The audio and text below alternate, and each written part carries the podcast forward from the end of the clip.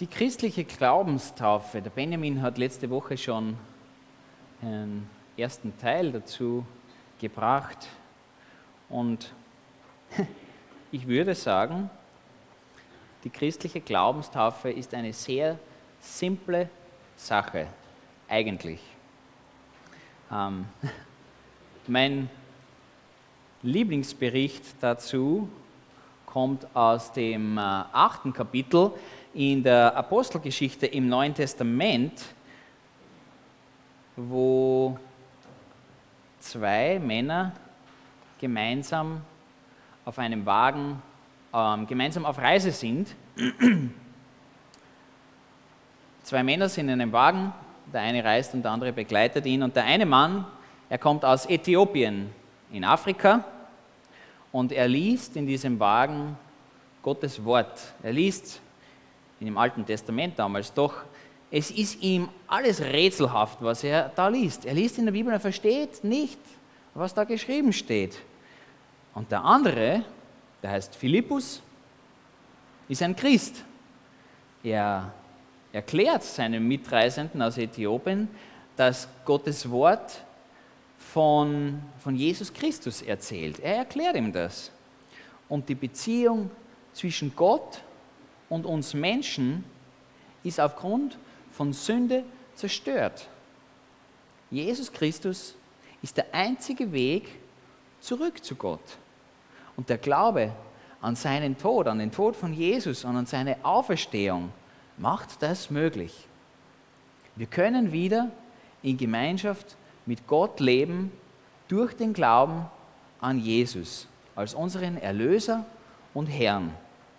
Und der Äthiopier, er begreift das, wie ihm der Philippus das erklärt. Und er setzt seine Hoffnung auf diesen Jesus.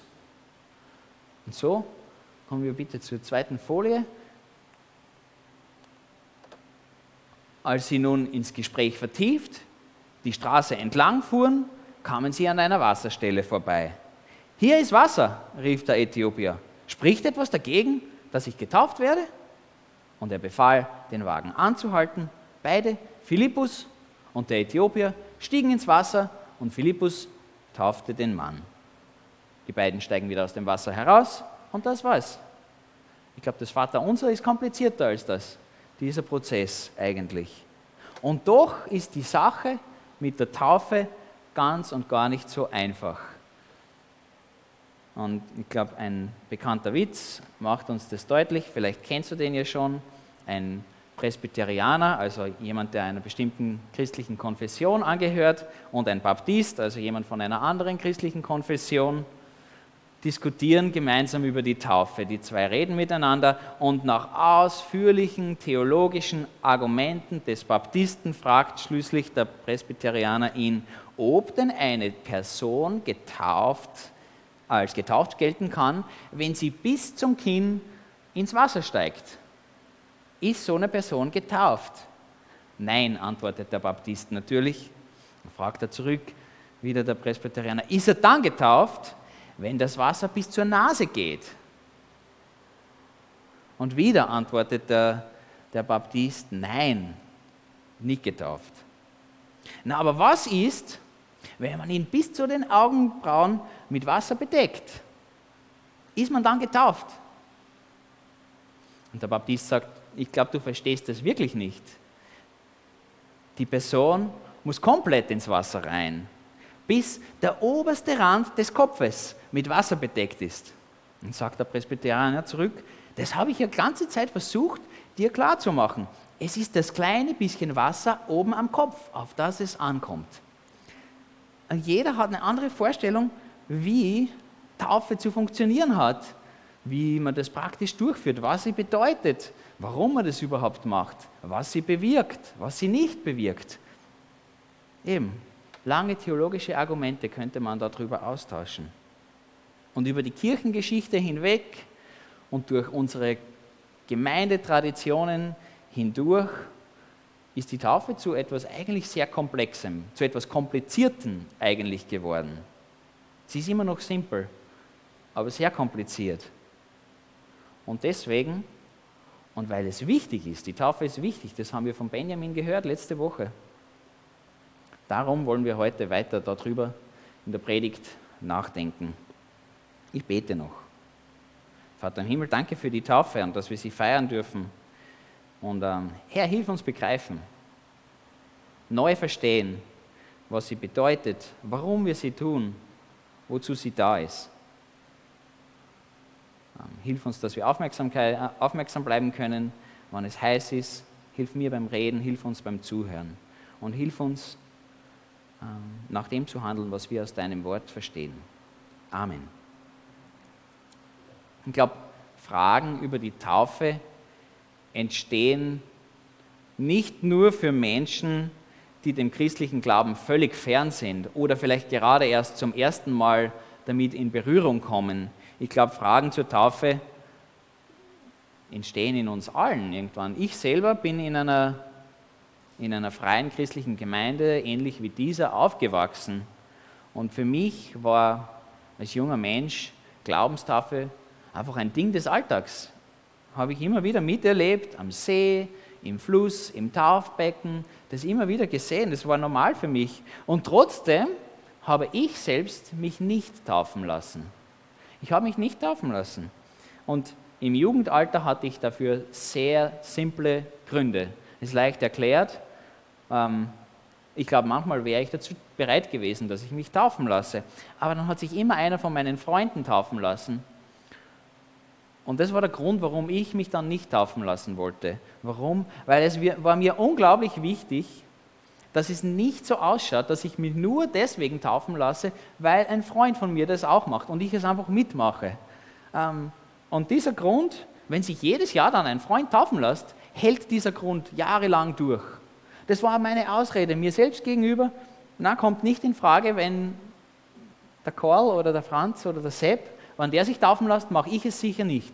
Und so habe ich das einfach von mir herschieben können, ganz, ähm, ganz, ganz einfach. Aber als ich dann knapp über 20 war, dann hab, da habe ich nicht einmal mir selbst gegenüber mehr diese Erklärung gelten lassen. Ich habe gewusst, das ist kein, das ist kein Grund, mich nicht taufen. Aber jedenfalls bin ich im nächsten Dilemma gelandet dann, weil ich war schon getauft. Wisst ihr, ich war schon getauft. Ganz typisch als Kind in Österreich, als Baby. Ich war ja schon getauft ähm, als Kleinkind, wie wahrscheinlich die allermeisten Österreicher, zumindest zu der Zeit. Gleichzeitig aber wollte ich ein Mitglied in meiner Gemeinde sein, ähm, aber dazu war die Taufe notwendig. Also habe ich mich fragen müssen, ja, ich bin ja schon getauft. Gilt das denn nicht? Kann ich nicht einfach diese damalige Taufe, als meine Eltern und meine Paten das mit mir gemacht haben als kleines Kind, kann ich mir das nicht anrechnen lassen irgendwie? Und die Überschrift für die heutige Predigt war also ganz genau meine eigentliche, also meine persönliche Frage, wozu taufen? Nur damit eine leere Box am Papier ausgefüllt werden kann? Also, wozu taufen wir eigentlich? Vielleicht hast du dich das auch schon mal gefragt. Wozu das Ganze?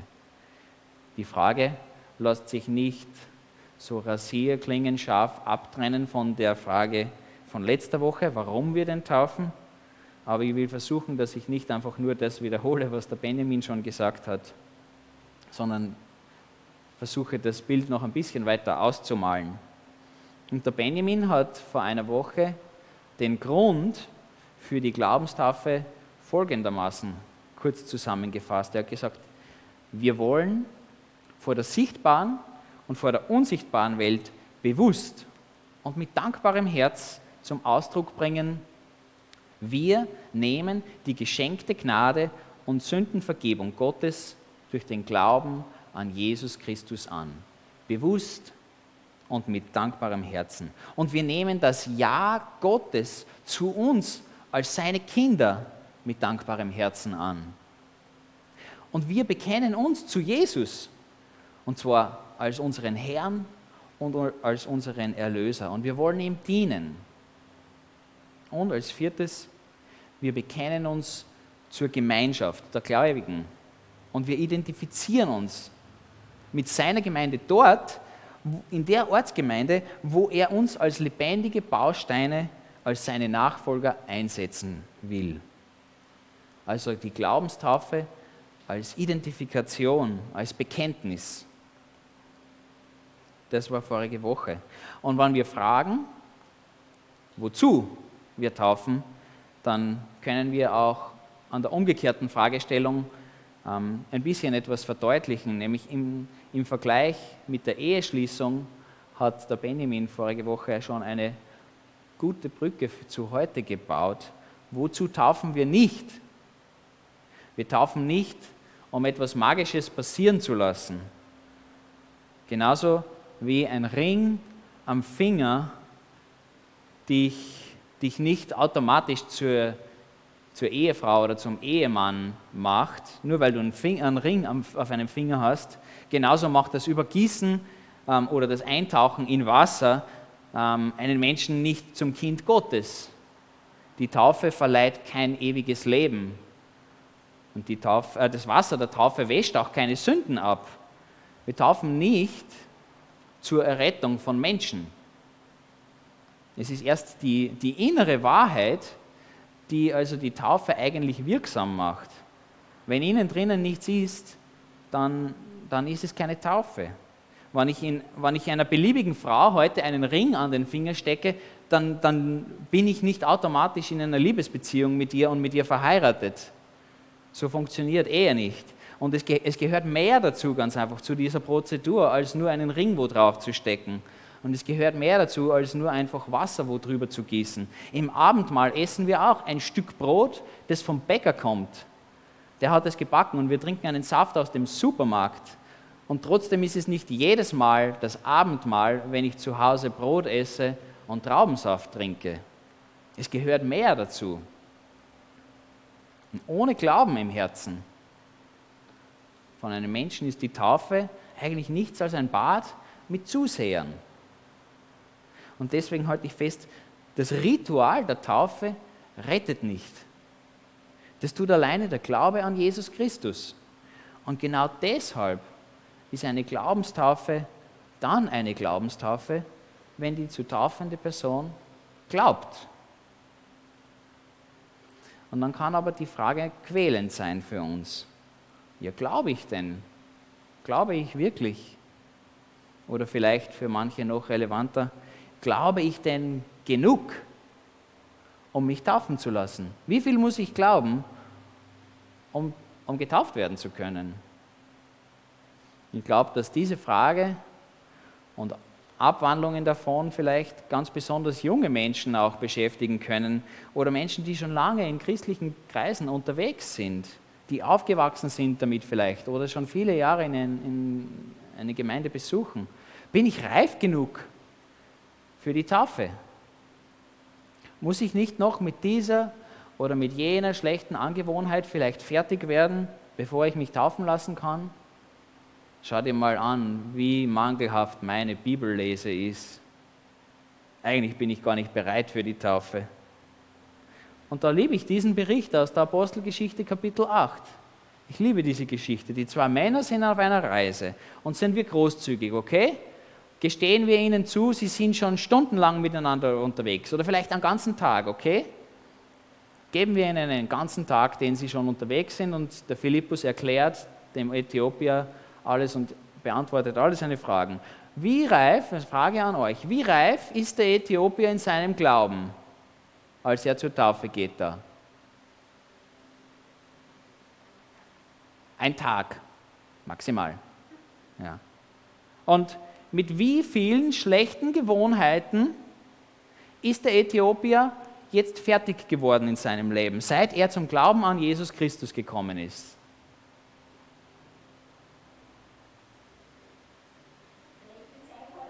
Ja, viel Zeit hat er nicht gehabt. Verhältnismäßig wenig wahrscheinlich. Vielleicht gar keine. Wie viele, ich gehe davon aus, er hat zu Hause schwierige Beziehungen, wie viele von seinen zerbrochenen Beziehungen hat er bereinigt, bevor er sich taufen lässt? Vermutlich keine menschliche Beziehung. Ja? Wie viel hat der Mann in der Bibel gelesen bis dahin? Etwas, ja. Wahrscheinlich nicht jeden Tag drei Stunden oder sowas. Hm?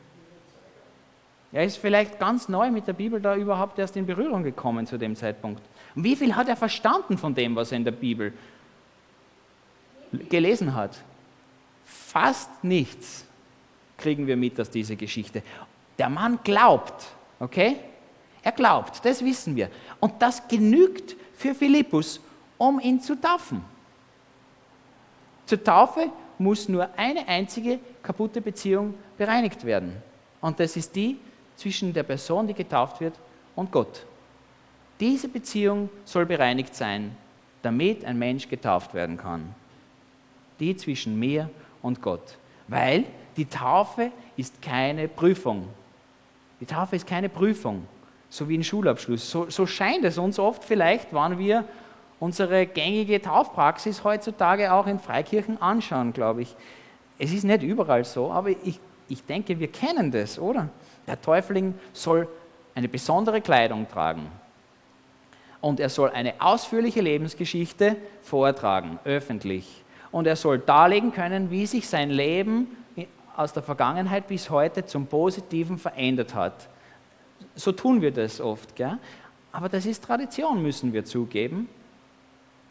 Die Taufe ist keine Hürde, wo man drüber springen muss, sondern allein das Bekenntnis des Glaubens an Jesus Christus als Herrn und Erlöser sollte eigentlich notwendig sein, damit ein Mensch getauft wird. Das heißt, wenn du Jesus Christus erst vor kurzer Zeit jetzt kennengelernt hast, als deinen Erlöser, ihn lieben gelernt hast, als deinen Herrn ihn kennengelernt hast, dann kannst du dich taufen lassen. Und du kannst nicht nur, du sollst sogar. Du sollst dich taufen lassen. Die, die Taufe bedeutet nämlich nicht einen Schulabschluss, sondern eigentlich sie, sie kennzeichnet eigentlich den Moment, wo du in die Schule eintrittst, nicht wo du sie abschließt.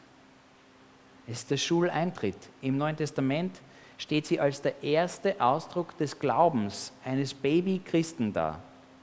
Die Taufe ist für Baby-Christen gedacht. In der Taufe steigt ein Mensch in die Gemeinschaft derer ein, die ebenfalls Schüler sind, unter diesem Jesus Christus, ihrem Lehrer. Und deshalb hat der Benjamin sie völlig korrekt als Jüngerschaftstaufe bezeichnet. Ich lebe jetzt als Jünger Jesu in der Kirchengemeinde vor Ort und ich folge ihm jetzt nach. Und damit haben wir eine klare Antwort auf die Frage nach dem Wozu. Wir taufen zum Eintritt in die Ortsgemeinde, denke ich. Die Kirche vor Ort ist der Platz, wo sich diejenigen Menschen versammeln, die von Jesus lernen wollen. Und in der Taufe gebe ich mein Signal, ich gehöre jetzt hier dazu ich schreibe mich heute in diese Schule ein. Und deswegen lesen wir in der Apostelgeschichte dann davon, dass die Gemeinde wächst, wenn Menschen sich taufen lassen. Immer, immer wieder. Schalten wir weiter zur nächsten Folie bitte. Die Taufe ist die Art und Weise, wie Gott sich den Prozess der Eingliederung vorstellt. Mit Einheit meine ich dies, schreibt der Schreiber vom Epheserbrief. Ein Leib, ein Geist und genauso auch eine Hoffnung, die euch gegeben wurde, als Gottes Ruf an euch erging. Ein Herr, ein Glaube, eine Taufe, ein Gott und Vater von uns allen, der über alle regiert, durch alle wirkt und in allen lebt. Und ich selber bin ja vor der Frage gestanden. Ich glaube ja. Glauben, ein Glaube, ja. Ich habe diesen einen Geist. Ich habe diese eine Hoffnung, diesen Ruf Gottes, diesen einen Herrn, Gott, Vater, diesen einen Glauben. Ja. Und innerlich war ich völlig und eng verbunden mit diesem einen Leib. Ich war verbunden mit ihm, aber offiziell habe ich das nie bekannt gegeben, dass ich da eigentlich dazugehöre. Ich habe sozusagen die Vorlesungen in der Schule besucht, am Unterricht teilgenommen, aber das Papier zum Eintritt habe ich nie ausgefüllt. Und nicht nur für eine neu dazugestoßene Person steht die Glaubenstaufe offen. Ich damals im zarten Alter von 22 Jahren habe es dann für wichtig und für richtig befunden und das denke ich auch jetzt noch, dass dieser Eintritt in die Gemeinde durch die, durch die Glaubenstaufe vollzogen werden soll. Nicht um ein leeres Feld am Papier auszufüllen, sondern um meine tiefe Zugehörigkeit, die ja schon da war, festzuhalten und kundzutun. Das heißt, die Taufe ändert meine Stellung vor Gott überhaupt nicht. Aber was sie verändert, ist meine Stellung gegenüber meinen Mitchristen, meinen Brüdern und Schwestern, den anderen Gläubigen. Denen gegenüber ändert sie meine Stellung. Der Glaube an Jesus Christus ist ganz was Tiefes, was Persönliches. Es ist was Geistliches, was das innen drinnen passiert. Es spielt sich in meinem Herzen ab eigentlich. Schaut mir zur nächsten Folie bitte. Der Hebräer 10, dort wird es so beschrieben. Deshalb wollen wir mit ungeteilter Hingabe und voller Vertrauen und Zuversicht vor Gott treten. Wir sind ja in unserem Innersten mit dem Blut Jesu besprengt und dadurch von unserem schuldbeladenen Gewissen befreit. Wir sind bildlich gesprochen am ganzen Körper mit reinem Wasser gewaschen. Kein Mensch kann das sehen, dass das Tatsache ist in deinem Leben. Es geht nicht. Nur Gott kann in mein Innerstes hineinblicken. Wozu also taufen wir? Damit dieses Unsichtbare, was geschehen ist, sichtbar gemacht wird für die Menschen um uns her. Die Taufe ist mein Signal, so wie da die Fahne. Hallihallo, liebe Leute rundherum, hier drinnen ist was passiert. Da drinnen ist jetzt was, was vorher nicht da war. Ihr könnt es nicht sehen, weil ihr könnt nicht in mein, ihr könnt nicht in mein Herz hineinschauen. Darum sage ich es euch. Das, was nur Gott in mir erkennen kann, das mache ich mit menschlichen Sinnen erlebbar. Nämlich Menschen können es sehen, wenn ich mich taufen lasse. Man kann es auch hören, wenn man es richtig platschen lässt. Aber auch das Bekenntnis kann man hören. Man kann es erleben als Mensch. Es ist erfahrbar. Und danach hat dann eigentlich erst die Gemeinschaft der Gläubigen die Möglichkeit, darauf zu antworten. Schalten wir weiter bitte. Ich lese aus dem ersten Korintherbrief. Dort schreibt Paulus, denkt zum Vergleich an den menschlichen Körper. Es wird immer wieder die Gemeinde, die Kirche mit einem menschlichen Körper in der Bibel verglichen, mit einem Leib. Er stellt eine Einheit dar, die aus vielen Teilen besteht. Oder andersherum betrachtet, er setzt sich aus vielen Teilen zusammen, die alle miteinander ein zusammenhängendes Ganzes bilden. Genauso ist es bei Christus. Denn wir alle, ob Juden oder Nichtjuden, Sklaven oder Freie, sind mit demselben Geist getauft worden und haben von derselben Quelle, dem Geist Gottes, zu trinken bekommen. Und dadurch sind wir alle zu einem Leib geworden. Der Leib Christi also die, die weltumspannende, generationenübergreifende, konfessionsgrenzen überschreitende ewige Kirche, das ist für uns Menschen eine unsichtbare Realität. Ich kann das nicht sehen. Ich kann nicht um den ganzen Globus herumblicken und auch nicht in alle Zeit hineinschauen. Ich sehe nur hier. Aber eigentlich gehöre ich zur selben Kirche wie der Apostel Paulus. Und du gehörst zur selben Glaubensgemeinschaft wie irgendeine Christin aus Russland, die vor 100 Jahren gelebt hat. Und noch ungeborene Generationen von Gläubigen sind ebenfalls Teil von diesem ewigen Leib Christi. Und die Reinigung durch das Blut von Jesus in deinem Inneren hat es geschehen lassen. Der Geist Gottes lebt jetzt in dir. Der Heilige Geist wirkt in dir. Diese Taufe durch den Geist also dass der Geist über dich gekommen ist sozusagen, das ist auf eine nicht angreifbare Weise passiert. Du kannst das nicht angreifen, ah, hier ist der Heilige Geist, das geht nicht. Und darum schenkt Gott uns Menschen als körperliche Wesen, die mit ihren menschlichen Augen sehen und mit ihren Ohren hören und mit den Fingern Sachen angreifen, ein sichtbares, ein tastbares, ein erlebbares, ein bezeugbares Zeichen, nämlich die Taufe damit es deutlich gemacht wird. Das heißt, wozu taufen wir?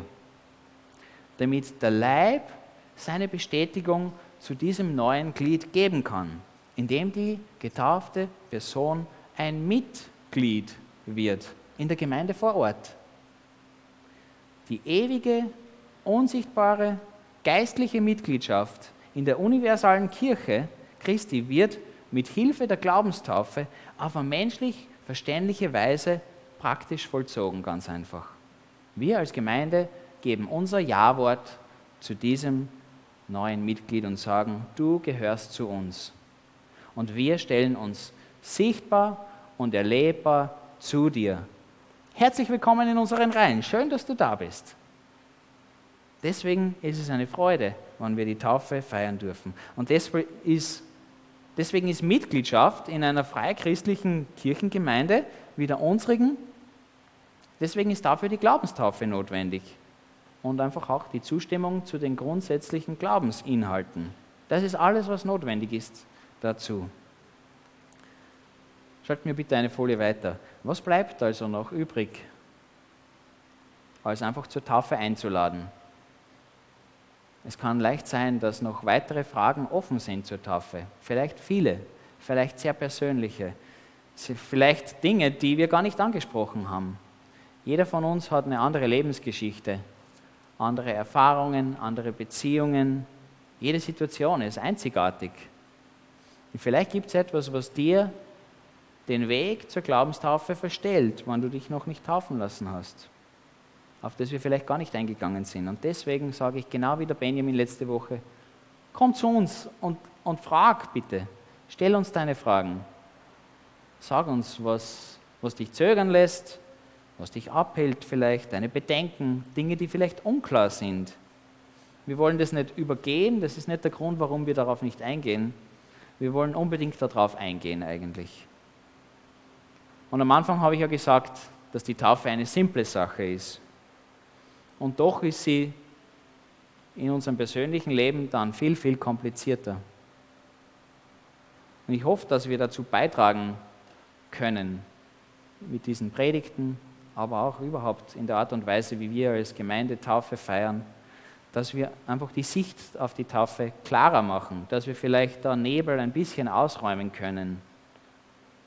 Und deswegen will ich einfach enden mit einer klaren Einladung an dich, an jede und an jeden, der oder die den Schritt der Glaubenstaufe noch nicht getan hat. Hier ist Wasser, sagt er. Hier ist Wasser. Es gibt Seen, es gibt Flüsse, es gibt Taufbecken hier bei uns. Spricht etwas dagegen, dass du getauft wirst? Und wenn nein, dann lass bildlich gesprochen den Wagen anhalten. Es wäre uns als Gemeinde eine Riesenfreude und eine Ehre und ein Fest, dich taufen zu dürfen. Und wenn du zögerst, dann bist du da drin nicht allein. Viele Menschen haben schon gezögert, unter anderem der Apostel Paulus. Weil dieser Aufruf hier unten aus Apostelgeschichte 22, das ist der Aufruf, der an den Paulus gegangen ist damals. Was zögerst du noch? Steh auf und lass dich taufen. Paulus hat gezögert. Und manches Mal hilft einfach dieser Aufruf. Steh auf, lass den Wagen anhalten, hier ist Wasser, was spricht dagegen, dass du dich taufen lässt?